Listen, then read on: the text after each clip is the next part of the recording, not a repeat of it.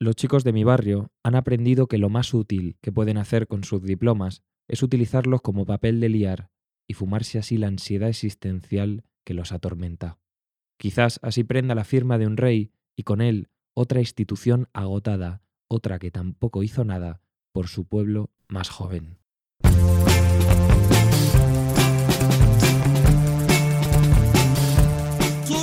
Construcción colectiva de una sociedad más digna podremos fundar una vida mejor para todos y todas.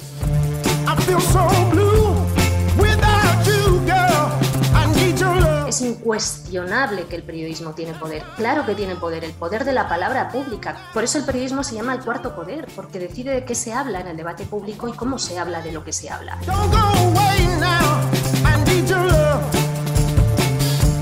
Juro ante mis ancestros y ancestras, hasta que la dignidad se haga costumbre.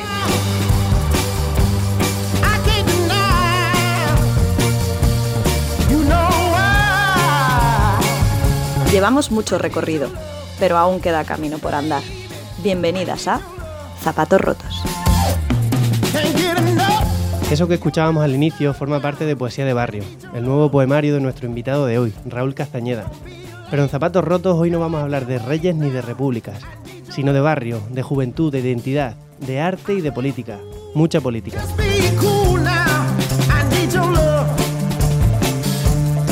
Pero antes dejadme que me presente. Yo soy Sergio Domínguez y a mi lado, en este maravilloso estudio de OMC Radio, tengo a Karin Agarbi. ¿Qué tal, Karin? ¿Cómo estás? Muy buenas, Sergio, ¿cómo estás? ¿Cómo llevas la semanita?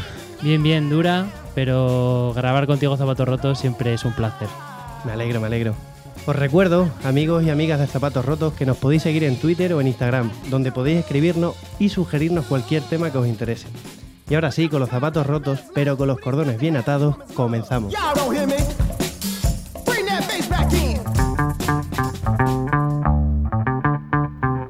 Fiestas populares, desahucios, asociaciones de vecinos, colas del hambre.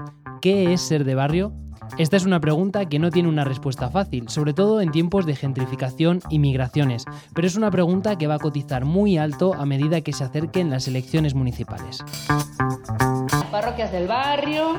En un barrio obrero. Como vive en el barrio de Salamanca. A, esos barrios, a esos distritos de la periferia madrileña. Donde había mucha vida de barrio. Eh, donde se juntaba la gente joven de los barrios y socializaban entre ellos. ¿no? Para los que han nacido o se han criado en una ciudad, la pertenencia a un barrio es un ingrediente fundamental para definirse y para defender la propia identidad desde algo parecido a una forma de patriotismo. Que no hay más patria que mi El orgullo de barrio tiene un marcado carácter de clase y solo su nombre, solo con mencionar que vienes de tal o de cual barrio, carga sobre ti todo lo que en el imaginario colectivo significa ese barrio. Tú eres satánico, ¿verdad? Sí, señor. Y de Carabanchel. Para bien o para mal, todos sabemos las ideas que surgen cuando dices que eres de Vallecas o de Usera. Un barrio es proximidad, interacción diaria entre vecinos, también es paro, vulnerabilidad y cuerpos machacados en el trabajo, y lugares en los que todo lo bueno que hay es porque algún día los vecinos lucharon por ello.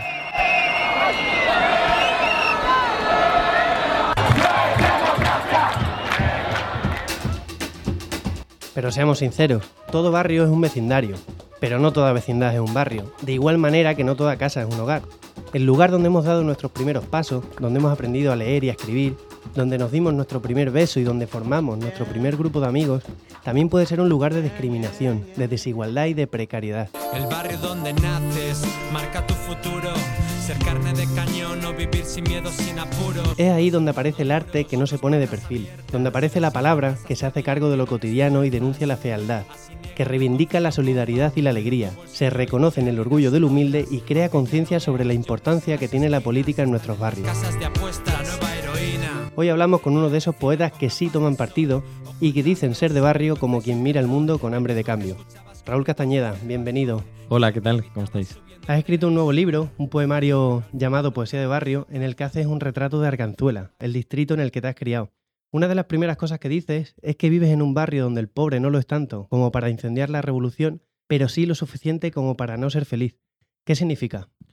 Bueno, eran unos versos para mí fundamentales y de hecho decidimos dejarlos en la contraportada del libro porque hablaban de algunas claves eh, que he intentado desdibujar en el, en el poemario. Una de ellas es la necesidad de hablar de revolución, de recuperar un lenguaje que hable sobre, eh, aunque sea de una forma semi-utópica, de la posibilidad de, recuperar opciones revolucionarias. Eh, la siguiente es el componente de la felicidad, que creo que en un momento en el que la clase trabajadora no se siente identificada y quizá está cansada de discursos grandilocuentes que hablen de palabrejas que le suenan raras, una persona de barrio sí que se siente identificado y sí que la interpelas cuando le hablas del derecho a ser feliz. Ahí conecta un chico de barrio. Y poner en contraste la pobreza en términos de revolución y de felicidad eh, me da mucho juego para hablar sobre, sobre un concepto que a mí me, me, me trastoca mucho, que es el concepto de clase media, que creo que es totalmente inventado porque, porque precisamente la gente de barrio no, es, tan pobre y la tienes alimentada con pequeños placeres los dos días del fin de semana, los 15 días de vacaciones, eh, que se pueda permitir ir a esa cena, a esas cervezas a, a, última hora del día después de estar agotado por las 8 o 10 horas de trabajo, pero sí que es suficientemente pobre como para no ser feliz. Y, y eso me parece fundamental. ¿Cómo es para una persona joven vivir en un barrio humilde? ¿Cómo te configura eso? Un, una cuestión que, trato en el, bar, en el libro, no, es, para mí ha sido un reto hacer un, poemario de corte político. En primer lugar, porque quería ser honesto. Y la poesía, se detecta enseguida la poesía cuando no hay verdad, cuando no hay honestidad. El distrito Arganzuela es un distrito para mí muy interesante, pero no es de los más humildes ni de los más eh, precarios de, de, Madrid. Es un barrio de origen y de historia eh, trabajadora, de clase trabajadora, pero en los últimos años las políticas del gobierno de, del PP aquí en la ciudad de Madrid han eh, decorado el barrio con el matadero, con la parte de Madrid Río, etcétera, lo cual ha hecho encarecer el barrio muchísimo. Y sin embargo no ha habido políticas sociales que vayan a los verdaderos problemas de la gente. Esa especie de política de embellecer lo bonito, de encarecerlo, pero realmente no ir a lo importante. Entonces es un barrio muy interesante porque creo que refleja muy bien la realidad de Madrid. Y es que hay calles que literalmente separan realidades totalmente opuestas realidades donde hay pisos que se venden por medio millón de euros y justo enfrente bloques donde hay precariedad, donde hay prostitución, donde hay eh, gente adicta a las casas de apuestas, donde hay problemáticas diarias de, los barrios. Entonces, eh, para mí era eh, muy importante ser honesto, ser honesto también con el, con el lector. Yo vengo de clase trabajadora, vengo con muchísimo orgullo, lo digo, pero es cierto que en mi casa nunca faltó alimento. No me refiero solo a comida, me refiero a alimento también cultural. Eh, sin embargo, al venir de colegio público, de escuela pública, me sentía en una distancia suficientemente corta con esas realidades que sí que eh, son mucho más radicales a las que yo he podido vivir o sufrir, como para poder contarlas. Creo que sí que son historias anónimas, aparentemente anónimas, desconocidas, historias sin nombre, personas sin nombre, los nadie que diría Galeano en su poema, que creo que sí que merecían la pena ser contadas y me sentía legitimado, del mismo modo que no me sentía legitimado para hablar de una aldea de África que no conocía y probablemente no lo iba a contar con verdad. Eh, de la gente de mi barrio sí, porque llevo 25 años viviendo en este barrio, viendo como amigos de compañeros de pupitre, amigos del colegio, eh, se quedaban totalmente eh, al, al, margen de la sociedad, porque no partieron de ese alimento cultural y, y nutrientes literales que, que tuvimos la suerte de tener otros. Y en esos 25 años que has estado viviendo en tu barrio, ¿en qué momento te das cuenta de que eres de barrio? ¿En qué momento haces ese clic mental a partir del cual empiezas a pensar y a sentir que eres de barrio? Bueno, es verdad que Arganzuela es un barrio que, es, está, es relativamente céntrico, es el primer barrio al sur de Madrid. Entonces es muy, es muy, para mí es muy interesante, es muy curioso, porque tiene ese contacto con los barrios más del sur, pero eh, tengo en un verso digo, y cuesta arriba eh, sube a lavapiés, ¿no? Algo así, cruza lavapiés tenemos lavapiés, tenemos sol relativamente cerca y eso te permite estar en contacto con gente eh, de, los barrios de, de, centro norte de Madrid. Entonces es en ese momento cuando empiezas a salir por la noche a los 16, 18 años eh, y te empiezas a encontrar que hay una actitud que se nota en la actitud que lleva la gente de otros barrios, en la forma de mirar, en la forma de tratar, eh, en, ocasiones en la falta de humildad, sin generalizar, pero es cierto que existe, la, y en la forma de analizar la realidad. Ser de barrio te permite analizar la realidad de una forma relativamente compleja. Y con esto no quiero mitificar a la clase trabajadora ni al trabajador diario, que, que no, es, no es ningún mito ni ningún ideal. Pero sí es cierto que entiendes desde muy pequeñito, porque lo sufres en tus carnes, o, o como decía, en las carnes de tu compañero de pupitre, que la realidad no es sencilla. Entonces, cuando, cuando ves a, a, gente de otro barrio hablar de la vida de una forma tan sencilla, y es entonces cuando hacen daño esos discursos de la cultura del esfuerzo, etcétera, etcétera, se nota que, esos chavales que no han vivido lo mismo que he vivido yo, o que pero, pero no en sus propias carnes, es que en su entorno no había esas realidades, no había esos problemas. Esas conversaciones eran totalmente distintas. Tampoco tienen la culpa de no haber sido de barrio, ni muchísimo menos, pero, pero esas distancias están. Y cuando estás en la discoteca, la forma que teníamos de relacionarnos con, con, las chicas, con, entre nosotros, la forma de hablar al camarero, al, al, del ropero, es que era totalmente distinta. En, las personas de barrio hay como una doble sensación, ¿no? A la vez que amas el barrio, hay una sensación de, odio hacia el barrio, ¿no? De, todo lo que hablabas de, de, lo feo, de la desigualdad, del machismo, del racismo. Eh, ¿Qué crees que en esa dicotomía, en ese amor-odio, hace que algunos vayan hacia la movilización y otros hacia la desafección, hacia el no votar, hacia el descreerse de cualquier idea de que la vida puede mejorar?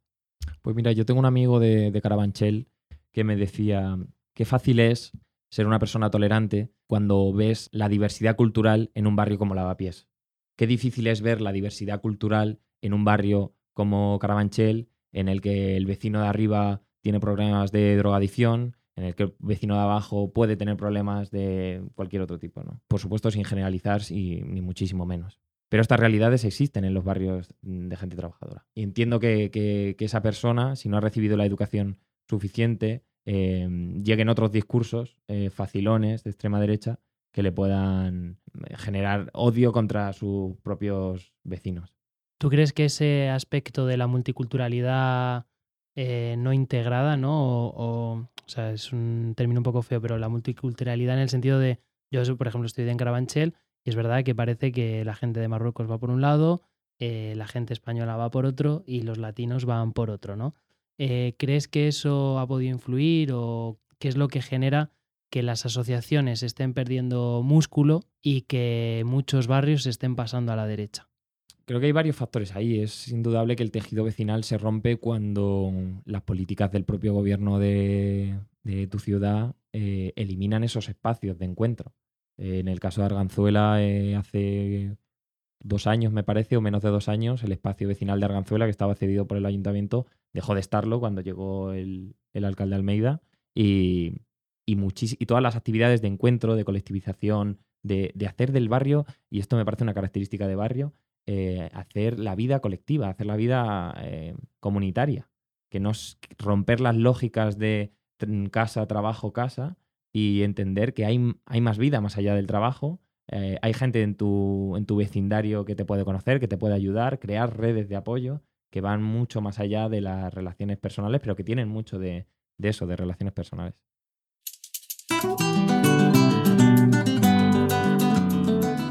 Vengo del barrio de las injurias, de la lucha por la vida de Baroja, de aquellas chabolas, gemelas y abuelas a las de la cañada real de ahora. Vengo de escuchar hijos de la ruina, de beber en los parques a oscuras, alejado de los curas y las monjas, con la ciencia en la repisa de mis dudas. Vengo de la escuela gratuita y ajustada del abuelo socialista y sus historias, de esquivar la tentación de un cristal roto en millares que sangra la respiración de tantas narices jóvenes Vengo del 15M y sus intentos, de la guerra y su silencio, de Fernando VII y su absolutismo heredado, del pasado y su mordaza. Vengo del pueblo despoblado, del trabajo concentrado en una ciudad histérica, vengo del ruido en la ventana, de escuchar al vecino despedirse, de no hacer nada y dormirme, mientras al otro lado alguien ya no aguanta. Vengo del humor de las gentes populares, del echao pa'lante, de la sonrisa hacia un lado, allí donde late lo caliente, allí donde guardo de dónde vengo y por quién sigo vivo, allí donde guardo de dónde vengo y el motivo de no haberme marchado. Otro de tus poemas lo dedicas a eso que llamas el gran invento del capitalismo, que es la clase media. Desde tu condición de poeta, ¿cómo explicarías este concepto y sobre todo cómo influye en la identidad de barrio? Pues sí, yo creo que no hay nada más doloroso que ver a compañeros de, clase trabajadora que en cuanto empiezan a, bueno, pues a, tener cierto poder adquisitivo o, algo parecido, empiezan a pensar diferente y empiezan a votar diferente. Y es precisamente porque se inventaron ese concepto de clase media, que es otra clase distinta a la clase baja o clase trabajadora. Ah, eso afecta directamente a la autoestima de la gente y te sientes parte de otra cosa, te sientes parte de otra, de otra clase. aunque tu relación con los medios de producción sea la misma y tú necesites trabajar y si te echan del trabajo estás, estás fastidiado. Pero sin embargo, como tienes esos pequeños placeres, pues ya te digo, el fin de semana te puedes ir esa semanilla a la playa, etcétera, etcétera, te crees que eres de otra clase y empiezas a interiorizar esos discursos de la cultura del esfuerzo, etcétera, etcétera. Entre esta clase media que aparece, esa sensación de clase media, sea real o aspiracional, entre la despolitización o la antipolítica que también se ve en muchos de, los barrios, eh, se abre un hueco enorme para los discursos de, la extrema derecha, ¿no? Eh, ¿Cómo peleamos contra esta estrategia de, la, de la ultraderecha de intentar ir a buscar a la gente obrera, a los barrios? Creo que el primer paso es eh, hacer un, ejercicio de autocrítica.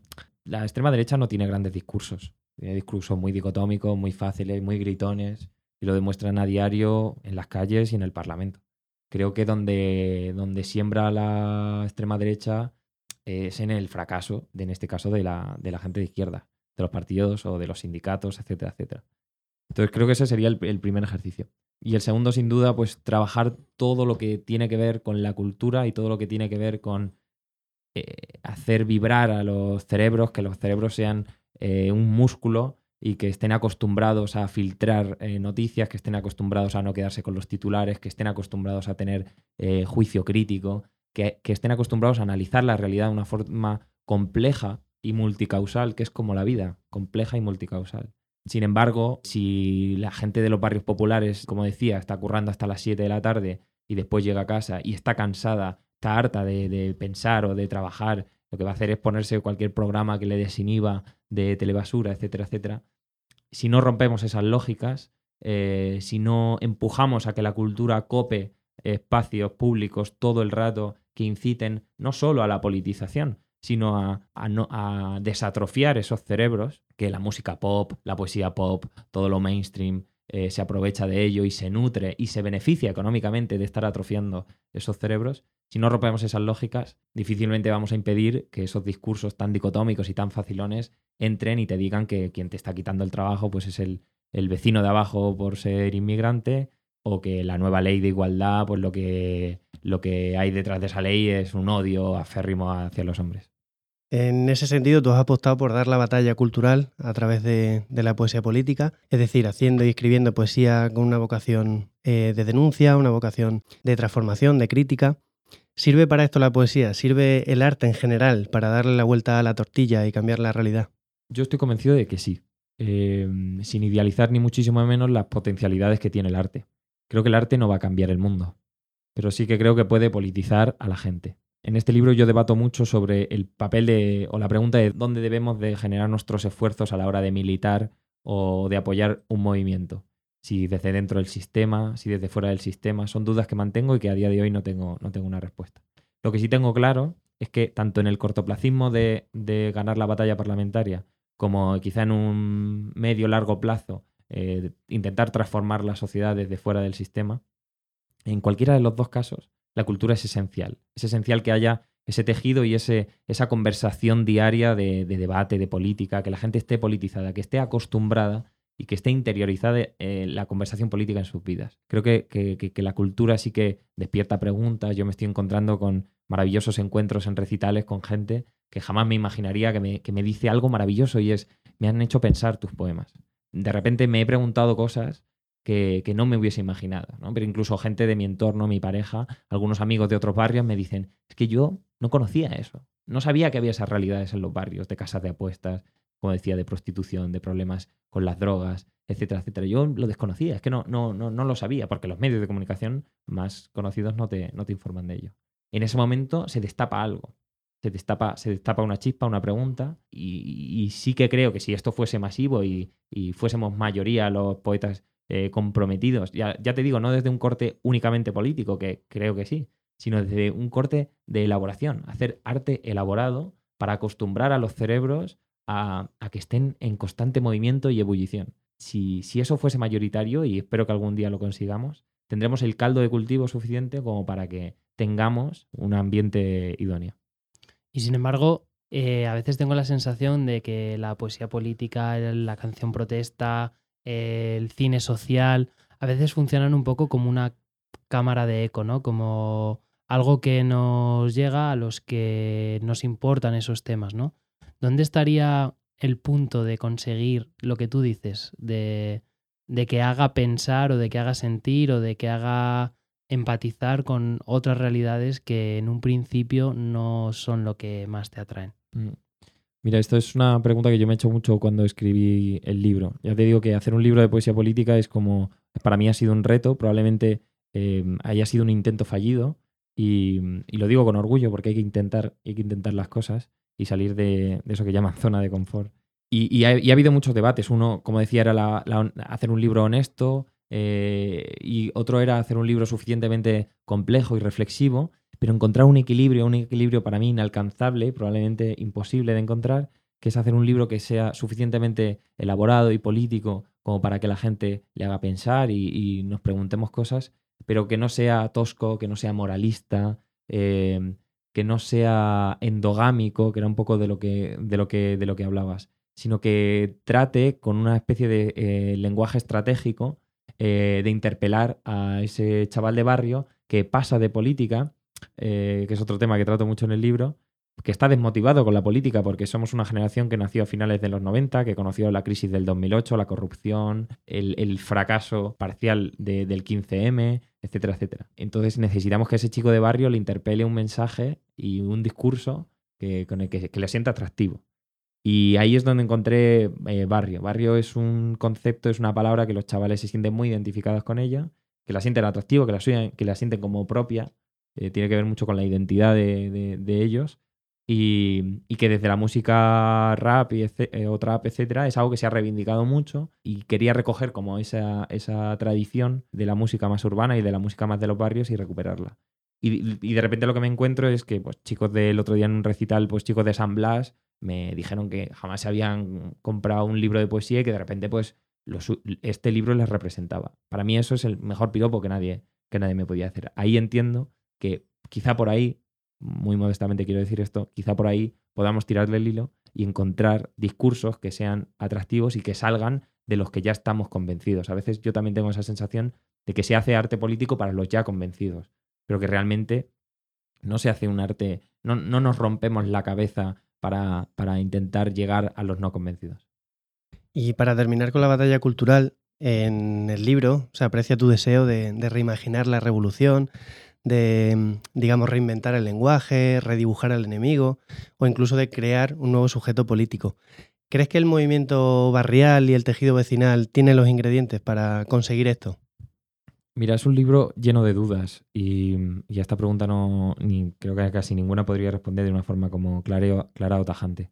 He encontrado en los movimientos, en los movimientos vecinales, en los movimientos barriales, muchísimo de revolución en los tiempos en los que vivimos, contemplar la vida es revolución, pararse, empatizar, colaborar, eh, sin buscar ningún tipo de rédito económico. Todo eso es, eh, revolución y lo he visto. Sin embargo, las luchas están fragmentadas, creo que falta mucho de interseccionalidad en las luchas em, y creo que mi generación y las generaciones jóvenes son muy políticas, lo demuestran en las redes sociales, lo demuestran en algunas manifestaciones, pero es cierto que son sensibles, como todas las generaciones, a, las luchas de su época, ¿no? Puede ser la salud mental, el feminismo, que ha sido la gran lucha del siglo XXI, eh, todas las luchas de identidad, de, educación emocional, creo que hay muchísimo de eso. Pero para mí, una de las grandes, quizá de las más fundamentales, sin menospreciar a las otras, todas son compatibles y necesarias, es, la cuestión capitalista, es la que trasciende, la que atraviesa todos los espacios y a todos nosotros. Y, estas luchas no las veo unificadas en un discurso eh, común o una organización común. Eh, pero bueno, está empezando a haber em, organizaciones nuevas que tratan de recoger lo mejor de estas tradiciones barriales, pretendiendo no quedarse en algo local y entendiendo que la revolución o es internacional o no será nunca. Bueno, igual esa es la gran tarea que hay que hacer o que queda por hacer desde el arte y desde los barrios, ¿no? El, el repensar la manera de, llevar la revolución a los portales, como dice una poeta que bien conoces, o de pensar ¿no? en cambios sociales o en revoluciones más caseras, como, como bien señalas en el libro. Raúl Castañeda, muchas gracias por traer tu poesía de barrio a zapatos rotos. Desde aquí recomendamos mucho leer tu libro, por supuesto comprarlo en la librería de vuestro barrio y corrígeme Raúl si me equivoco, pero por cada venta la editorial del libro dona un euro a la plataforma de afectados por la hipoteca. No sé si he dicho bien. Sí, fenomenal. Nada, pues muchísimas gracias por acompañarnos y enhorabuena. Muchísimas gracias, Raúl. Gracias. La cúpula del Congreso de la Nación. Yo tuve que quemar el Messenger, tuve que quemar todo el ayer y el anteayer, tuve que prender el gas, tuve que explotar el balcón, el de atrás, tuve que quemar la planta, tuve que quemar la planta, tuve que quemar. Quiero quemar, quiero quemar, quiero que venga un amigo, quiero que venga a quemar conmigo para olvidar y ayudar. Abrimos tertulia. Karim, ¿algo que quieras resaltar o destacar de lo que ha dicho Raúl Castañeda? Me ha gustado mucho la parte de no ver con, con, idealización los barrios, ¿no? O sea, ser consciente de todo lo bonito y también de todo lo feo que, que hay en ellos. A veces se tiende a, a idealizar la vida en ellos y, y, creo que eso lo único que hace, o sea, creo que los únicos que pueden hacer eso es gente que, que realmente no, no está dentro de ellos, ¿no? Efectivamente, hay mucha potencialidad en todos los problemas que hay porque ninguno tiene el poder para salir de ellos solos, por eso necesitamos en los barrios la colectividad, que es lo que decía Raúl, que precisamente eso es lo revolucionario, pero ahí tenemos el reto, ¿no? Encontrar la forma de crear comunidad de nuevo, colectividad de nuevo y darle soluciones a problemas que realmente son colectivas y que ahora mismo cada uno va cargando con su trabajo, sus movidas y, y que no siente que en la puerta de al lado tiene alguien que le puede ayudar. Yo sí he apreciado en su libro eh, esa relación de amor-odio con el barrio, pero justo mantiene, digamos, el equilibrio entre demonizar el barrio o romantizarlo y hablar de una realidad que no es desde pues, esa idealización, como dices tú, sino desde la vivencia y la experiencia propia. ¿no? También creo que, cambiando un poco de tercio, pero no del todo, Creo que esa es una de las grandes tareas del arte, ¿no? Hace poco vi una obra de teatro y, el protagonista, que es Federico García Lorca, encarnado por Juan Diego Boto, reflexionaba sobre el arte y decía que la función del artista no es conseguir el ramo de azucena, sino llenarse de barro hasta la cintura y ayudar a los que están en el barro a conseguir el ramo de azucena. Y creo que hay que defender o reivindicar esa vocación política, esa vocación de transformación social que, que, tiene el arte, que no solo representar la realidad de afuera, sino buscar mejorar la realidad, sobre todo de los que están peor. ¿no? Creo que, que el libro de Raúl va en esa dirección, eh, contribuyendo en su modesta manera, pero creo que sí, que mantiene, digamos, esa, no tensión, pero sí equilibrio, ¿no? que ayuda un poco a, a repensar la realidad. Yo con ese tema a veces he pensado que eh, nos equivocamos cuando pensamos que el cine político o la canción o todo esto tiene que hablar de los problemas, ¿no? Creo que a veces sería mucho más inteligente hablar de la meta a la que hay que llegar, es decir, no dar cuenta, no levantar acta de lo que pasa, que también eso es necesario, sino generar anhelo de, de, una meta a la que llegar, ¿no? O sea, cuando hablamos de por qué la, la clase media, el concepto es tan bueno, es porque hay una meta a la que llegar, hay un anhelo, es aspiracional. Igual eso es lo que nos falta a veces de, bueno, yo como si yo hiciera arte, pero bueno, me incluyo. Es lo que nos hace falta para, para generar las ganas de querer juntarme con el de al lado para montar algo que nos ayude a ser más felices. Total, total. Bueno, pues ya para terminar, Karim, ¿con qué cerramos hoy? ¿Qué canción pones encima de la mesa? Bueno, Sergio, hoy he venido un poquito tranquilo y reflexivo.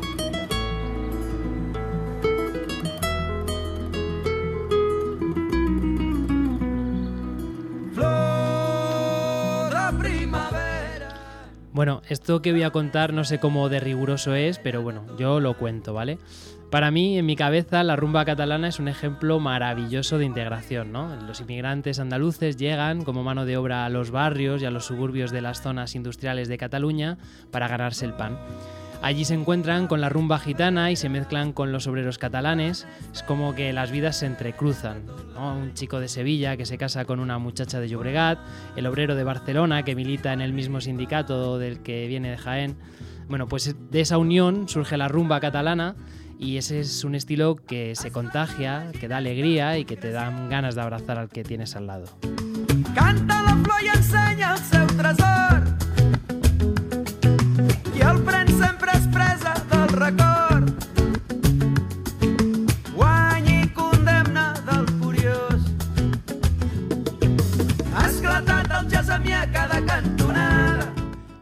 Pues creo que esa es la gran tarea de los que hoy vivimos en los barrios, que los que somos de aquí creemos lazos y consigamos integrar a nuestros vecinos que vienen de Marruecos, de Ecuador, de China, de Colombia en la vida de la ciudad, que consigamos que, formen parte, que se sientan, que sientan el barrio como propio y no un lugar de paso. Ojalá que creemos nuevos estilos de música que devuelvan la alegría y la lucha a los barrios.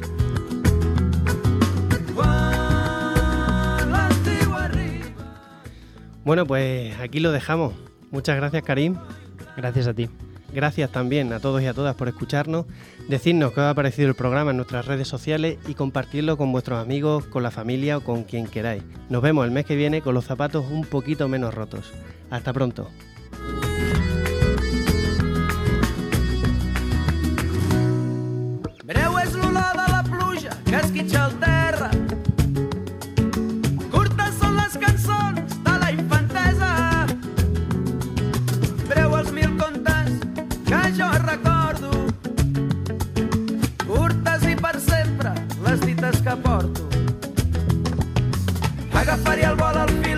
Jardí navega i les tiraré amb la canya des de coberta. Soc pescador de muguet, iris i deliris. Una cançó, un tot, una flor quan tu